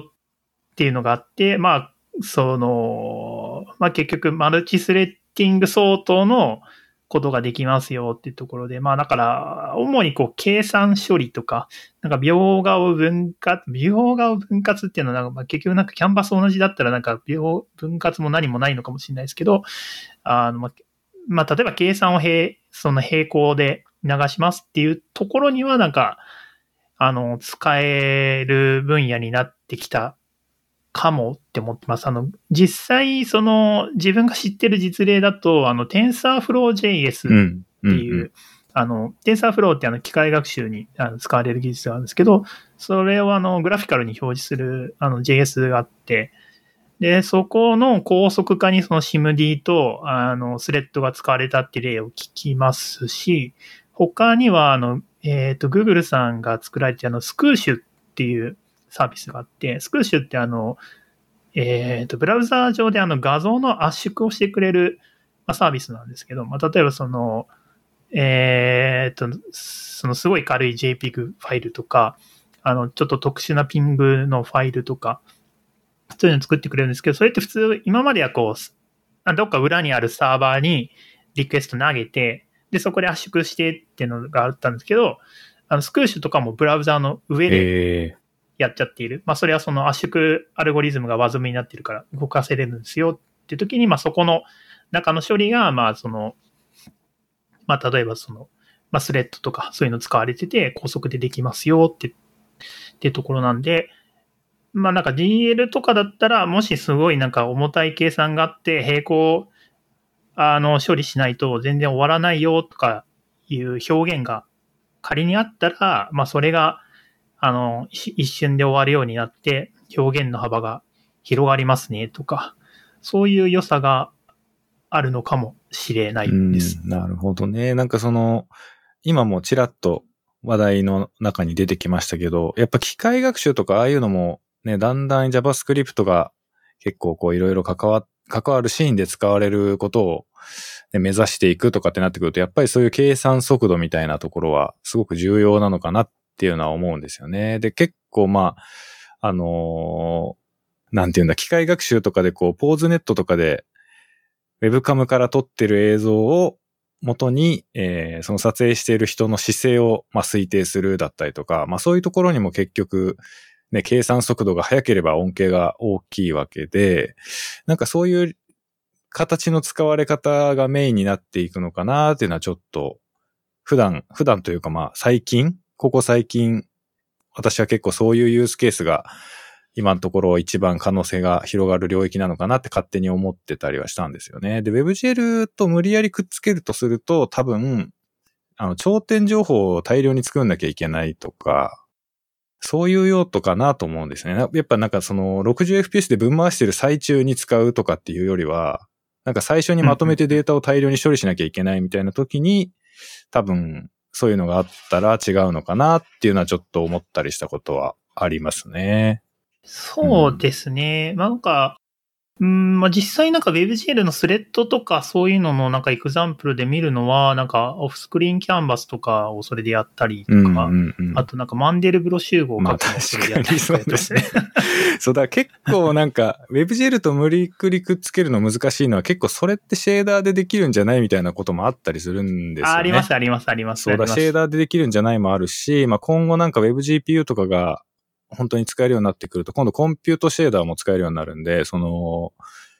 JS で計算するんじゃなくて、もう GPU に計算させるみたいなこともだんだんこう、ブラウザ上でできるようになっていくから、なんかそのリアルタイム性を求めるんだったら、あんまり WebAssembly じゃなくていいのかなっていうのはちょっと感じるところがあって。うん、そうですね。うん。まあ、実際なんかどこで使うのかって結構難しいなって自分も思っていて、うん、まあ、TensorFlow とかそれ以外だと、例えば今まさにこう使ってるその、あのー、こう収録とか、その音声の変換とか、そうですね、そうですね。そういうところは結構全然ありそうだなと思って、ね、そうだ、結構やっぱブラウザ上でまだまだね、役に立つ場面はいっぱいあるなっていうのは確かに思うんですよね。で、今まではブラウザでやろうともしなかったようなこともブラウザでできるようになっていくのかなっていうのがちょっと期待というか、この未来に向けていろいろ起こってくるんだろうなっていうちょっと予測が個人的にはあって、まあ音声データの処理とかもまさしくそうだし、多分計算が早くて困ることってあんまりないというか、早ければ早いだけね、嬉しいことの方が多いはずなんで。そうですね。なんか今後も、まあそのスレッドとかもね、やっぱ JavaScript でまあ無理やりワーカー的なもので頑張るっていうのはまあ今までもできましたけど、なんかそこら辺がもしスマートにシュッと作れるようになってくるんだったら、使いたいなっていうのは思ったりもしますけどね。うん、今、その、ドクサスさんがさらっと言われてるんですけど、はい、あの、実はワズムのスレッドって、スレッドっていう、その、独立した機能じゃないんですよね。うん、なんか、その、全然、私、その、そのあたり全然知識がないんですけど、いわゆるいわゆるネイティブなスレッドとはちょっと違うものなんですか、これって？はい、あの、私も最初調べるまでは、あの、知らなくって、なんかその、ワズムの中でなんかスレッ、いわゆるスレッドができるのかなと思っていたんですけど、実はあの、ワズムの、特にブラウザーで動くそのスレッドっていうのはそうではないです。あの、実は今、ドクサスさんがまさに答えを言ってたんですけど、あの、実はあの、ワーカー JS を使ってるんですね。なんで、その、メインの WebAssembly のモジュールがあって、で、その子が、まずワーカー JS を立てますと。うんうん、で、ワーカー JS 立てた後に、その、ワーカー JS が、その、ポストメッセージっていう、その、なんか、シグナル飛ばす関数持ってるんですけど、そこに、えっ、と、その、まあ、実際のその分割するときに使うそのロジックとなる WASM モジュールと、えっと、シェアドアレイバッファーを、あの、まあ、一個の配列に、あの、入れて、その、ポストメッセージで渡していくんですよ。その各ワーカーに対して。そうすると、渡されたワーカー JS の中で WASM が読み込まれて、で、シェアドアレイバッファーも一緒に渡されてるんで、そこにこう、その、分割した作業をこう、バババババってこう書き込んでいく。で、まあそれのエコシステムが、まあスレッドって呼ばれている。なんでまあなんかラストでその、なんだろう、例えばその、レイオンっていうそのすごい有名な並行プログラミング用のクレートがあるんですけど、はい、それで普通にあのパーイターってすると、その配列がそのパラレルになるんですよね。パラレルイターだと思うんですけど、パラレパラレルイイテレーターの略称でパーイターっていう関数があるんですけど、それをやると、まあ、並行プログラミングになるんですけど、WASM のスレッドを使うと、その、まあ、ラストの実装がそのまま、あの、ちゃんとワーカー JS にこう分配されて動くようになったって感じが、まあ、WASM のスレッドで、で、その、WASM のスレッドで、まあ、何が変わったかっていうと、まずその、えっと、WASM メモリーっていうのが確か増えていて、で、WASM メモリーっていうのは、その、デフォルトだと、あの、アレイ、バッファードアレイかな？バッファードアレイの拡張で、まあ、まあ、単純なその配列なんですけど、そのシェアードってフラグがあって、その WASM メモリーに、そのシェアードのフラグを true にすると、えっと、シェアードアレイバッファーの拡張になって、まずそれがあの、そのワーカー JS 間でそのシェアドアレイバッファの内容を共有できるようになりましたっていうのが一個大きな変更であって、で、その他に、あの、えっと、WebAssembly Atomics っていう、まあ、企画というか、まあ、実装提案というか、そういうのがあって、まあ、何ができるようになったかっていうと、あの、JavaScript で、その、ミューテックス相当のことができるようになった。なんでその書き込みのロックと、あの、ロック解除ができるようになったっていうのと、で、プラスして、えっと、えー、っと、ちょっとど忘れしちゃったんですけど、 notify と多分ストップみたいな関数だったかな。結局何何が言いたいかっていうと、その、スレッド、まあ実際はワーカー JS なんですけど、そのとあるワーカー JS に対して、その処理の suspend と、えっ、と、 notify なんで、その suspend したそのスレッドの処理をリジュームする操作ができるようになったっていうのが、なんかそのスレッドの実装ですね。うん、なんかすごいな。それどうやって、すごいっすね。なんかそんなラストの中で、ラスト側には純粋にそのスレッドの仕組みがあるじゃないですか。だそれを、ワーカーにうまいことエクスポートみたいな感じで持ってこれるっていうのがなんか、どんな黒魔術が使われてるのか想像もつかないけど、すごいなって思っちゃいますね。そうっすね。中の処理とか多分難しいし、うん、あと、現状は結構単純に使うのも難しいっすね。その、えっ、と、JS の層と、その WASM の層を行ったり来たりするんで、あの、結構実装がちょっと迷子になっちゃうと思います。そうですよね。そうですよね。なんかその辺、まあでもどうなんだろうな。なんか将来、まあ、なんだろう、その、誰にでも使いやすいものになっていくような技術じゃないというか、そういうものじゃもともとないのかなって個人的には思うから、やっぱそれなりに知識があって、そこそこ突っ込んだことをやらなきゃいけない場面に出くわす人たちが、どんどん掘り下げていくものなのかなっていう気はするんですけどね。まあ、でも、その、将来的には簡単になると思いますね。なんか、例えばその、まあ、フロントエンドの技術で言うと、その、まあ、 React とかそういうフレームワークあったりするんですけど、そこの内部で仮想 DOM がどういうふうに動いてるのかってちゃんと理解して使ってる人って多分、その React のユーザーの中でも、ごく少数だと思うんですよね、うん、僕自身もちゃんと説明できるかっていうとちょっと怪しくって、あの、まあもちろんコード見たらある程度はなんかわかるかもしれないですけど、さすがに空では言えないです。なんで、それと同じことで WebAssembly とかその辺の周辺技術も将来的には例えばなんか、まあラストのこういうコードを書いておけば、それがなんか吉名に動くようになりますよぐらいまでは抽象化できるのかなと確かにそうかもしれないですね。うん。なんか最近、あれ誰と収録した時だったか忘れちゃいましたけど、WebGPU にもなんか似たような話があって、なんか WebGPU 使いこなせる人ってなかなか出てこないとは思うんですけど、ただ結果的にその恩恵を受ける層はどんどん広がっていくとは思うんですよね。だから、こういうなんかすごく深い部分のラストから、えっ、ー、と、なんて言うんだろう、ラストの方で実装された割とこうネイティブ寄りのカリカリめの難しいコードも、なんかより活用しやすくなってくると、裾野が広がっていくというか、今まではその、そうですね、恩恵を受けられなかった人も、気軽にこう試せ、試したり、うん、役立てたりができやすくはなっていくのかなとは思うけどね。うん。そうですね。まあ、その、途中で話があった和字とかもあって、将来的になんか WebAssembly が、あ、もし一般化することがあると、その、まあ、一回書いたコードがいろんなプラットフォームで簡単に動きますよって世界が、まあ、もしかすると、まあ、来るのかもしれない。まあ、まあ、そういうことを、まあ、少なくとも和字和字を作ってるグループはやりたいはずで、うん、まあ、そういう世界を今、夢見ている。まあ、ちょっと和字もすごい難しいというか、あの、ど、動向をチェックするのが結構、あの、大、大変というか、その、そうですね、ど、どこを追うべきなのかっていうのが、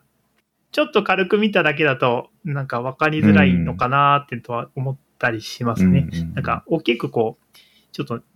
二大政党じゃないですけど、なんか流派が二つ分か,、れてそうなんだ。それはちょっと難しそうだね、確かに。あのー、まあ、ちょっと調べていただくと分かると思うんですけど、そのワズムタイムっていうのを出してるとこと、なんかワスマーかワワズマーかちょっと読み方わかんないんですけど、その二つがあって、ちょっと結構その二つが、まあそのワズムのランタイムとしてかなり有名なプロダクトなんですけど、ちょっと流派というか考え方が違うので、うん、それぞれ多分個別にちゃんとあのウォッチしていかないといけなかったりして、そこが難しい。その昔あのファストリーさんがルセットっていうのを出されてたんですけど、そのルセットはあのワズムタイムの確かあの開発チームに合流して、今一緒にワズムタイム作ってこうってなってたりとかしてたりして、結構まあ、あの、考え方がそれぞれ違うんで、ちゃんと二つともちょっと和字を見たいっていう人はなんか追わないといけないのかなっていう、あの、自分はそういう認識で見てます。ちょっと僕、ちゃんと和字はウォッチしてないんで あの、話半分に聞いていただきたいんですけど、あの、でもそういう感じがあって、まあ結構、あの、ちょっとちゃんと追わないと、なんか理解がしにづらい分野になってるかもしれないです。そうですね。まあ結構、まあそもそもね、やっぱ WebAssembly も結構ちゃんとね、追いかけてないと意外とわかんないことが多いものなのかなとは思うし、まあでもどっちかっていうとなんか Web の開発者よりも、なんかラストとかのコミュニティとかの方がよっぽど活発な議論がされているというか、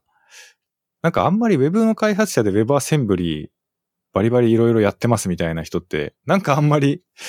それこそチコスキーさんとかくらいしか思い浮かばない感じは、まあもっと、もちろんいっぱいいるんでしょうけど、なんかその Web 中、Web を主体とした活動されてる方で WebAssembly ってあんまり、紐づかない感じはしますね。なんとなくですけど。まあ、そこはなんか、結構難しいとこなのかなと僕は思っていて、その、まあ、そうなっちゃってる理由は、先ほどその、ドクサスさんが示唆されてた通り、なんか、まだ使うまでのハードルが高いっていうのが多分一番そうですよね。あると思うんですよね。まだこれから多分いろいろなその、さっきドラ焼きさんが言ってたみたく、だんだんいろんな部分で簡単とかその手軽っていうところが、どんどん領域としては広がってくる中で、だんだん普及していくのかもしれないですよね。ですね。うん、で、まあ一方で、これは私の想像なんですけど、ワーキンググループとしてはもう今の使いづらい段階でもちゃんと使ってもらって、いろいろフィードバックというか、文句というか、を聞かせてほしいっていうなんかジレンマは抱えてるんじゃないのかなって思ってます、ね、結局、こう、ユーザー置いてけぼりで、なんかいろいろロードマップ敷いたところで、なんか、こう全部終わってから、いや、なんかこれ使いにくいよって言われてもちょっと 難しいなって思ったりしてるんじゃないかなと思ってですね。なんかそういうのも、なんかさっきの最初の方の我々二人のコミュニティの話もそうだけど、こういうのもなんかすごい難しそうですね、なんか。どうやって普及させていくのがいいのか。ね、なんか。いや、そうなんですよね。うん。いや、なんか、あの最近で言うと、まあ僕らのこのワズムの話もそうなんですけど、まあ例えばその、えっ、ー、と、D の ?D の ?D のっていう、あの、ノードの後継ですよね。後継というか、ノード JS をもう一回作り直す、新しい設計で作り直すみたいなやつですよね。そんそんな感じですね。その、もともとノードの、あの、生みの親の方が新しく、まあ、作られているプロダクトで。で、まあ、結構その、ど、ノードの時に、まあ、で、できなかったこととか、その、気づけなかったことを新しくやり直そうと、多分されてるんですけど、うん、ただその、こう、ユーザー自体のその、ボリュームっていうのをやっぱり確保しないと、こう、続けていけないよねっていうところで、結構あ苦心されてるのかなって自分はなんか感じていて、で、その、ユーザーのボリュームの確保のために、その、ノードの、ノード JS のモジュール、まあ、NPM のモジュールを、まあ、そのまま、そのままというか、ちょっと工夫すると使えるようにしますよっていうのが多分最近、確かやられてたと思うんですけど、うんうん、そういうのって結構その、それをやっちゃうことによって、その当初やりたかった、こう、なんかその理想の世界観っていうのをなんか自分から多分壊しにいってる側面もおそらくあるんですよね。うん、ねだけど、そこでまずそのユーザーちゃんと確保しないと、なんかそもそもそのコミュニティ自体の存続できるんだっけってとこのなんかこう、ジレンマはやっぱり持たれてるんじゃないかなっていう気がしていて、そこなんかもう、なかなかこう、永遠にみんな解決できない 問題だなっていうところで。そうですね、そうですね。いや、だからやっぱりその、まあもちろん、例えば技術とか言語とかが、そもそもね、その作ろうとしているソフトウェアだったり言語だったりが優れている特性を持っているというのはもちろん最低限必要なことだと思うんですけど、やっぱりそれを支えてくれるユーザーであったりとか、あの、コミュニティを運営してくれるね、あの、オーガナイザーの人たちだったりとか、やっぱりマンパワーが絶対ないと続けていけないですよね。うん。そうなんですよね。結局人がいて初めてどこも成り立っているんで、なんか人を置き去りにしていろんなことは進められないですよね。うん、そうですね。いや、だから本当になんかそういう意味でもラスト界隈ってすごくその情報発信すごく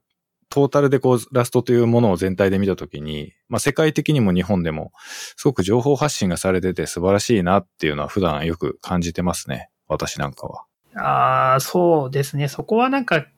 やっぱりその先達の方々にすごい助けていただいている面が多いのかなと思っていて、その、まあ例えば、そのユーザーコミュニティのこう、あの、情勢というか、なんか盛り上げっていう部分は、僕が見てる限りだと結構その Ruby コミュニティに、あの、すごいなんか影響を受けてるというか、その参考にさせていただいてるところがあって、その、えっと、まあ、コードオブコンダクトだったりとか、まあ、そもそものあの、こう、イベントの仕立てとか、そういうところは、例えば Ruby 会議とか、そういうところにすごい、あの、参考にさせていただいているところ多いのかなと、僕はなんかそ、その、海外のラストのコミュニティ見たときに結構その Ruby、元 Ruby にコントリビュートしていましたとかそういう方結構いらっしゃるので、なんかそこの、あの、多分こう、Ruby は Ruby 独自でなんか苦労してきた歴史があると思うんですけど、コミュニティ、あの、情勢に対して。まあ、そこで苦労した時にこう培ったノウハウとかそういうところを、まあなんか、そのまま参考にできていて、まあ今、結構やれてるのかなと。まあ他ものコミュニティにも多分いろいろ参考にさせていただいてると思うんですよね。まあ、ノードだったりとか、うんうんうん、もっと他の言語、まあ、C プラだったりとか。なんかまあ、その辺はやっぱ繰り返しになっちゃうんですけど、まあなんか、あの、皇族であるがゆえに、こう、まあ人生ではないけど、先輩がたくさんいらっしゃって、あこういうことでみんな困るのかっていうのがあらかじめ分かってるから動きやすいのかなって思ってるので、まあ、そこはもう、あの、ありがとうございますしかないですけど。同時に自分たちの皇族の人たちのためにもいろいろ残せるものは残していきたいなっていうことですよね。そうですね。うん、なんで、まあなんか、ラストのさらに皇族っていうともう、なんかどんなすごい、その、先進的な言語が出てくるんだろう。ラストでもまだ若いと思ってるのに もっと若いすごい言語が出てくると思うと恐ろしいですけどね。まあでも、そうですね。まあでも人類が、ね、まさかこのまま何も新しいものが生まれないで終わるってことは絶対ないわけだから、何かがね、時代に合わせて出てくるんでしょうけど。うん。そうですね。でも、ドラ焼きさんみたいに、えっ、ー、と、その未来に向けて、あの、ちょっとでも何か貢献できないかなって普段からすごく考えられてるっていうのはめちゃくちゃいいことだなっていうのは感じましたし、なんか私ももうちょっと最近本当にサボっちゃってるなって思ってるんですけど、やっぱ WebGL とか GLSL とかもう少し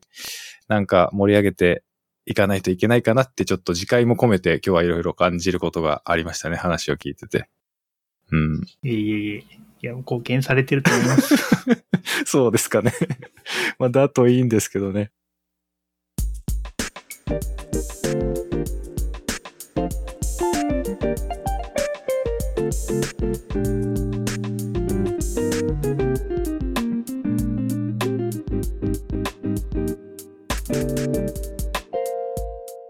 はい、えー、っと、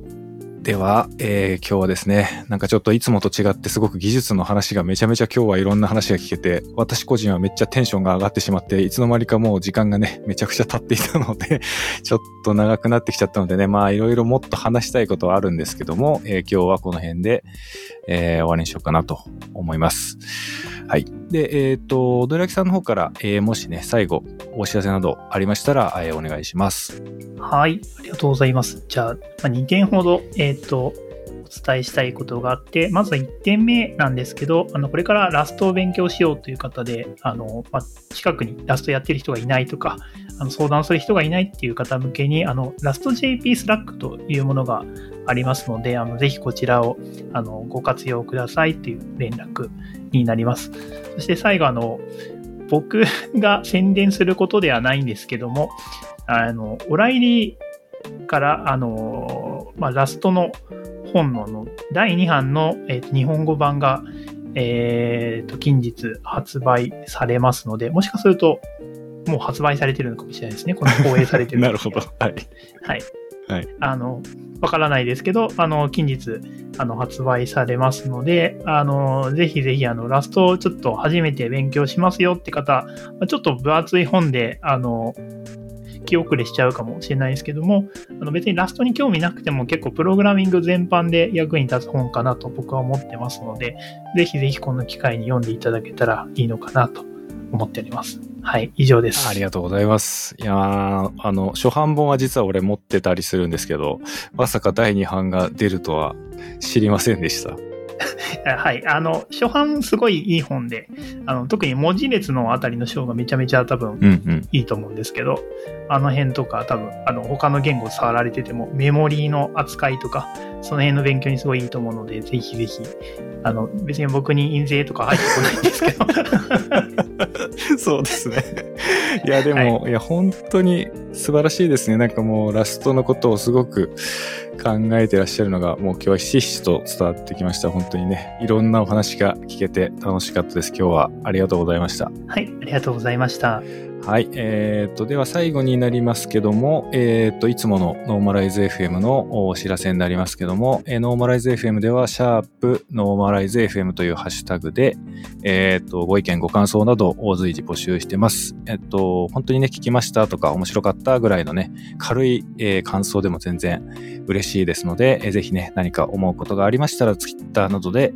えっ、と、ハッシュタグ付きでつぶやいていただけましたら、えー励みになりますので、えーぜひ皆さんさんつぶやきをお願いします。はい。えーと、じゃあね、今日ちょっと長くなりましたけども、えーこの辺りで今日は終わりにしたいと思います。最後まで、えー聞いてくださってありがとうございました。